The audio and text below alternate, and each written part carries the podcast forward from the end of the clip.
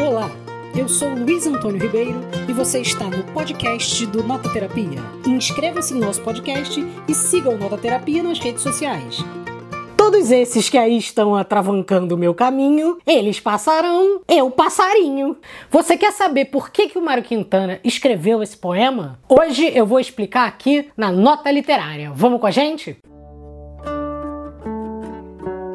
Muito se discute sobre a Academia Brasileira de Letras, a ABL, dentro do mundo literário, né? E a gente sempre fica imaginando que os indicados para a Academia Brasileira de Letras vão ser literatos, grandes nomes da literatura e aqueles que são mais amados e lidos por todo mundo. Mas na realidade, nem sempre é assim, porque a Academia Brasileira de Letras, como sendo uma instituição, ela tem, claro, um fundo político e esse fundo político acaba sendo sempre atravessado por interesses de quem está no poder e de quem sempre esteve no poder, né? Isso desde a fundação lá, quando Machado de Assis criou a ABL. Mas um dos casos mais emblemáticos da Academia Brasileira de Letras é a rejeição do Mário Quintana. O Mário Quintana tinha muito desejo de ir para a Academia Brasileira de Letras, tentou por três vezes e foi negado todas as vezes. Depois, quando ele foi tentar novamente, ele tinha certeza, ele tinha garantia dos votos dos membros da academia e resolveu retirar retirar a candidatura porque já estava meio pé da vida, chateado e de saco cheio de ter que participar de todos os meandros políticos dessa situação. E na verdade, o Mário Quintana, na época, ele disse muitas coisas em relação à Academia Brasileira de Letras que fazem todo sentido. Por exemplo, ele dizia que por ser uma instituição política, só tinha político. Ele até mencionou na época que só tinha general lá dentro. E ele também dizia que para ser um candidato a vaga de imortal na, na, Academia Brasileira de Letras, você tinha que se indicar. Ou seja, não eram os membros ali que decidiam quem eles queriam homenagear. Era você que tinha que dizer: olha, eu quero estar tá aí, tá? E levantar a mãozinha e depois fazer todo o processo político de se reunir com cada um deles para tomar chá e pedir voto e fazer todos os acordos ali.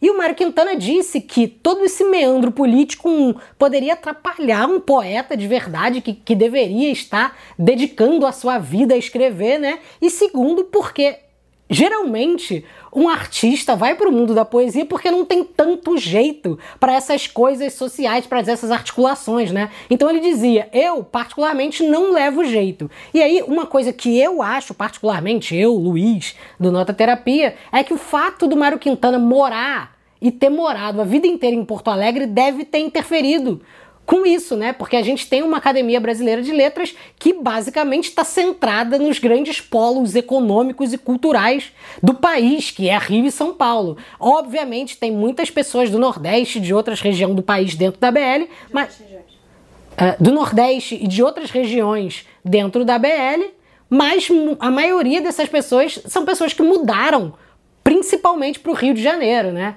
E aí o Mário Quintana, depois de ter sido rejeitado tantas vezes, resolveu escrever esse poema, porque ele já estava pé da vida, e aí ele escreveu o poeminha que eu disse lá no início aqui do vídeo e vou repetir a... e vou repetir agora.